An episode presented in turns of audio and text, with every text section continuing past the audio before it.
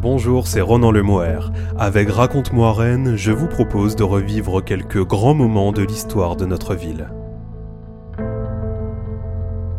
En raison de l'épidémie de grippe espagnole qui sévit, la fin de l'été 1918 est marquée à Rennes par le report de la rentrée scolaire, en novembre. Les inhumations sont reportées faute de fossoyeurs, et à l'automne, la ville est consignée aux soldats.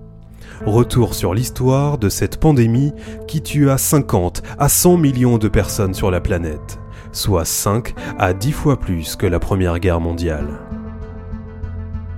Grippe espagnole, Rennes face à l'épidémie, un récit écrit par Erwan Legal, docteur en histoire contemporaine à l'Université Rennes 2.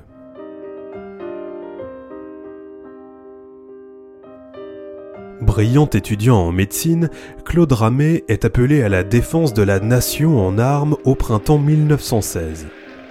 Tout juste âgé de 20 ans, il est l'un des grands espoirs de la section athlétisme du Stade Rennais Université Club et est affecté dans un bataillon de chasseurs à pied, ces troupes de couverture censées incarner la capacité de projection des armées en terrain adverse. Alors que la bataille de Verdun vient tout juste de débuter et que le front s'enlise dans les tranchées depuis l'automne 1914, une telle affectation n'est pas sans ironie et relève pour une large part du vœu pieux. Mais au printemps 1918, quand les troupes allemandes parviennent à percer le front et à réenclencher la guerre de mouvement, Claude Ramé est fait prisonnier dans la Somme. Interné à Heilbronn, dans le Bade-Württemberg, il succombe quelques semaines plus tard, victime de l'épidémie de grippe dite espagnole. Tragique, ce destin nous interpelle encore plus en cette période de confinement imposée par le Covid-19. La grippe espagnole doit son nom, qui est par ailleurs inventé par des journaux français et britanniques, à l'absence de censure militaire en Espagne et aux nombreux articles traitant de la santé du roi Alphonse XIII, lui aussi touché par le virus. Il s'agit donc plus de la maladie dont on parle alors dans la péninsule ibérique que d'une affection proprement espagnole. Cette grippe frappe en effet partout et tout le monde, y compris des sportifs en pleine force de l'âge, comme Claude Ramé. La liste des célébrités et autres grands de ce monde atteints par la maladie est en effet impressionnante. Si le président américain Woodrow Wilson, le ministre français des Affaires étrangères Stéphane Pichon ou le président du Conseil Georges Clémenceau sont touchés sans gravité, d'autres n'ont pas cette chance, et y laissent leur vie. Tel est le cas d'Edmond Rostand, le célèbre auteur de Cyrano de Bergerac, mais aussi de l'écrivain et critique d'art Paul Adam, du poète Guillaume Apollinaire, du sculpteur et ancien élève de l'école des beaux-arts de Rennes Charles Trochu, du président brésilien Francisco Rodrigues Alves, décédé le 16 janvier 1919, ou encore du diplomate britannique Mark Sykes.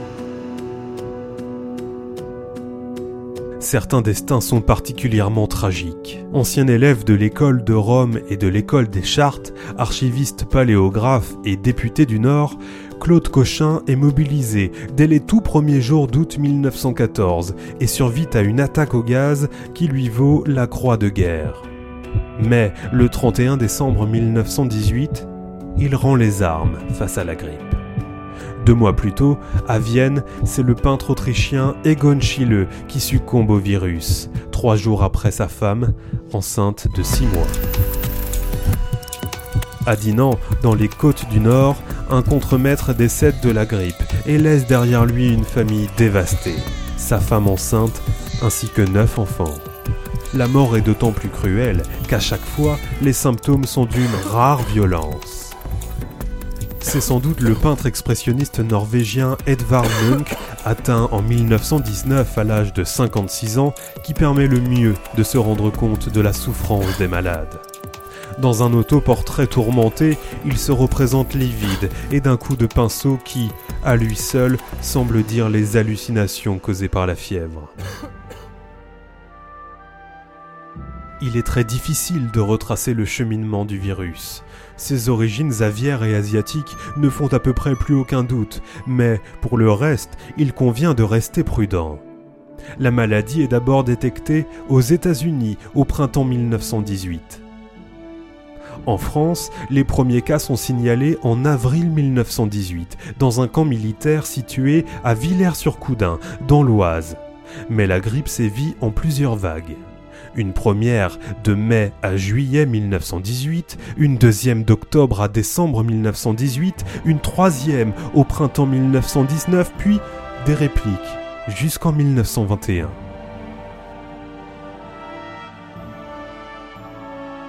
En février 1919, les hôpitaux parisiens, déjà engorgés par les blessés de la Grande Guerre, doivent faire face à environ 240 entrées par jour, un chiffre évidemment considérable.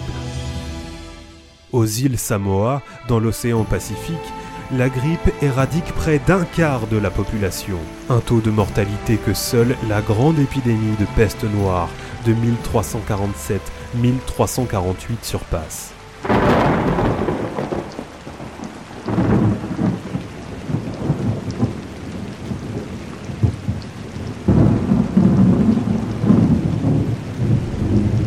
Non seulement la guerre ne facilite pas le combat contre l'épidémie, mais elle contribue assurément à la propagation du virus.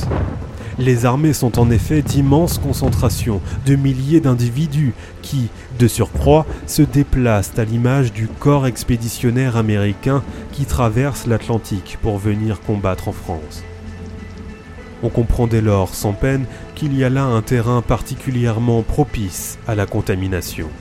Certaines unités sont ainsi touchées à hauteur de 75% des effectifs.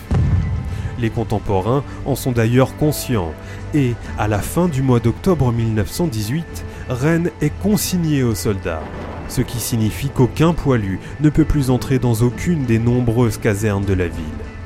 Pourtant, nous le verrons, la situation est loin de ressembler au confinement que nous connaissons aujourd'hui. Au final, le bilan planétaire de l'épidémie reste particulièrement difficile à estimer. Les archives sont non seulement lacunaires, mais il est toujours délicat pour un historien de se livrer à l'exercice du diagnostic rétrospectif. La traçabilité de la maladie est ainsi impossible à établir les actes de décès n'indiquent pas les causes de la mort, et en bien des pays, les registres ne sont pas tenus aussi scrupuleusement qu'en France. En Inde et en Chine, les archives sont ainsi très largement défaillantes. Or, il s'agit là des deux pays les plus peuplés au monde, ce qui, bien entendu, est de nature à fausser les statistiques. On comprend dès lors mieux pourquoi les estimations oscillent aujourd'hui entre 50 et 100 millions de morts, dont 240 000 pour la France, quand la Première Guerre mondiale n'en cause que 9,5 millions. Au total, de 1,3 à 1,5 milliard de personnes auraient été malades. Des chiffres proprement hallucinants dont il est bien difficile, un siècle après les faits, de prendre la mesure. Toujours est-il qu'il est aussi périlleux en Asie qu'à Rennes d'établir un bilan de l'épidémie. On sait par exemple qu'en octobre 1918, la ville recense 459 décès pour 122 naissances et 71 mariages. Si ces chiffres témoignent d'un réel déficit démographique, il est toutefois impossible de déterminer la part de la grippe dans cet état de fait. Tout juste pouvons-nous reprendre les mots de l'Ouest éclair, l'ancêtre du quotidien Ouest France, qui, dans son édition du 13 septembre 1918, explique La grippe, hélas, n'épargne personne. Dans tous les milieux, dans toutes les classes, dans toutes les professions, elle fait des victimes. Mais les archives ne disent rien de la situation dans les communes de l'actuelle métropole, telles que Bru, Saint-Grégoire ou encore Béton. En revanche, si les statistiques sont impossibles à dresser, les sources montrent bien comment la vie est perturbée par l'épidémie. Et c'est finalement ce qui, plus que n'importe quel chiffre, témoigne le mieux de la virulence avec laquelle la grippe frappe. Dès la fin de l'été 1918, la distribution du courrier est perturbée, faute de facteurs valides. Quand on connaît l'importance de la correspondance pour les familles de poilus, on mesure aisément les répercussions de cette maladie sur le moral d'une société qui, rappelons-le, est en guerre depuis 4 ans. Les enfants auront pu se consoler en apprenant l'allongement exceptionnel des grandes vacances. Du fait de l'épidémie et pour éviter la contagion, le préfet d'Ille-et-Vilaine, qui sera lui-même quelques semaines plus tard frappé par la maladie, décide l'ajournement de la rentrée scolaire au 5 novembre 1918. Cette mesure concerne tous les établissements scolaires, et même les enseignements de l'école régionale des beaux-arts, rue Hoche, sont reportés. En réalité, il n'y a pas un secteur de la société rennaise épargné par la grippe.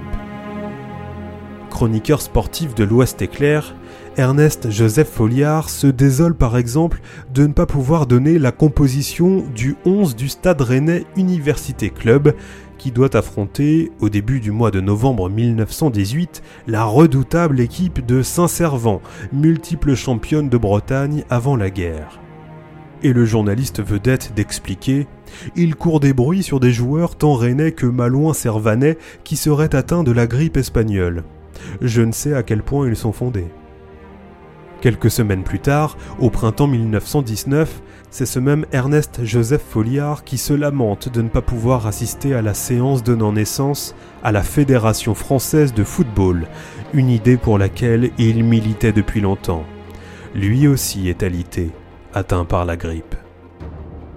Personne n'est épargné, et dans les cimetières de Rennes, on est obligé en septembre 1918 de reporter les inhumations, faute de fossoyeurs.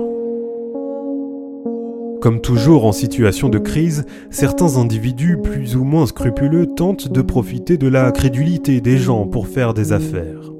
On ne compte ainsi plus dans la presse les publicités pour des remèdes miraculeux. Et à Rennes, l'Ouest éclair publie nombre de réclames promettant monts et merveilles.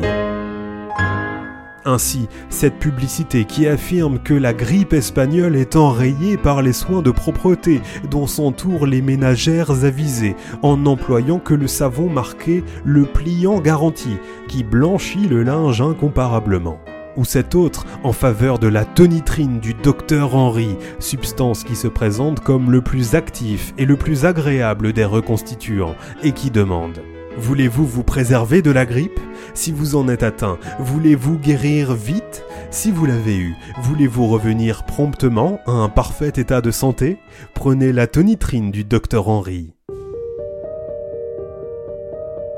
Un autre de ces soi-disant remèdes est assurément la frontière, étant entendu que le virus est nécessairement étranger. Ne dit-on pas d'ailleurs de cette grippe qu'elle est espagnole? L'Espagne, ce pays neutre, est donc nécessairement suspect, alors que les poilus meurent par milliers dans les tranchées pour le triomphe du droit et de la civilisation face à la barbarie boche. Un péril qui, justement, ne supporte pas l'idée de neutralité. Il est indéniable que l'épidémie favorise l'expression de la xénophobie, et c'est d'ailleurs ce dont s'émeut un parlementaire à propos des réfugiés qui, fuyant l'avancée allemande du printemps 1918, se voient non seulement traités de boches du Nord, mais sont accusés d'apporter avec eux la grippe. En cas de crise, le repli sur soi et la préservation des intérêts particuliers font toujours rage. C'est d'ailleurs en cela que l'épidémie de grippe espagnole nous amène à appréhender d'un jour nouveau le confinement imposé par le Covid-19.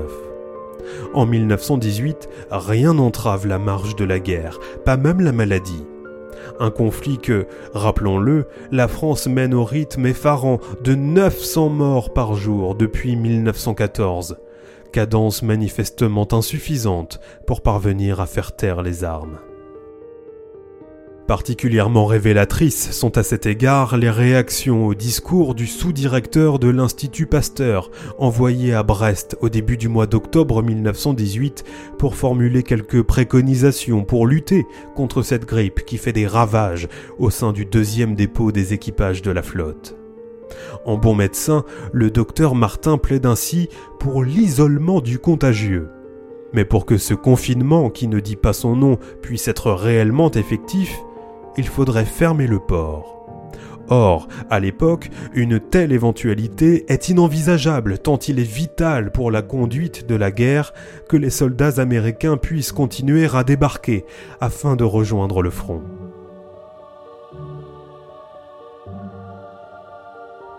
Aujourd'hui, l'importance accordée à la vie est telle que les autorités prennent toutes les mesures qui s'imposent, quitte à faire planer de graves menaces sur l'économie. Pour le dire autrement, nous n'acceptons plus la mort. Un progrès dont on ne peut que se réjouir.